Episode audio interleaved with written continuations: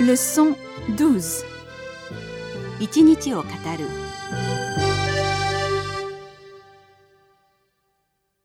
Texte. Je m'appelle Sophie Moreau.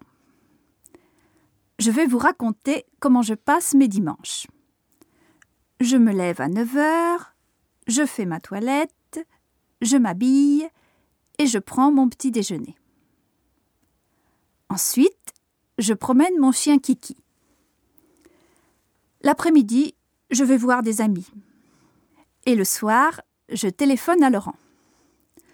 En ce moment, on ne se voit pas beaucoup à cause de son travail.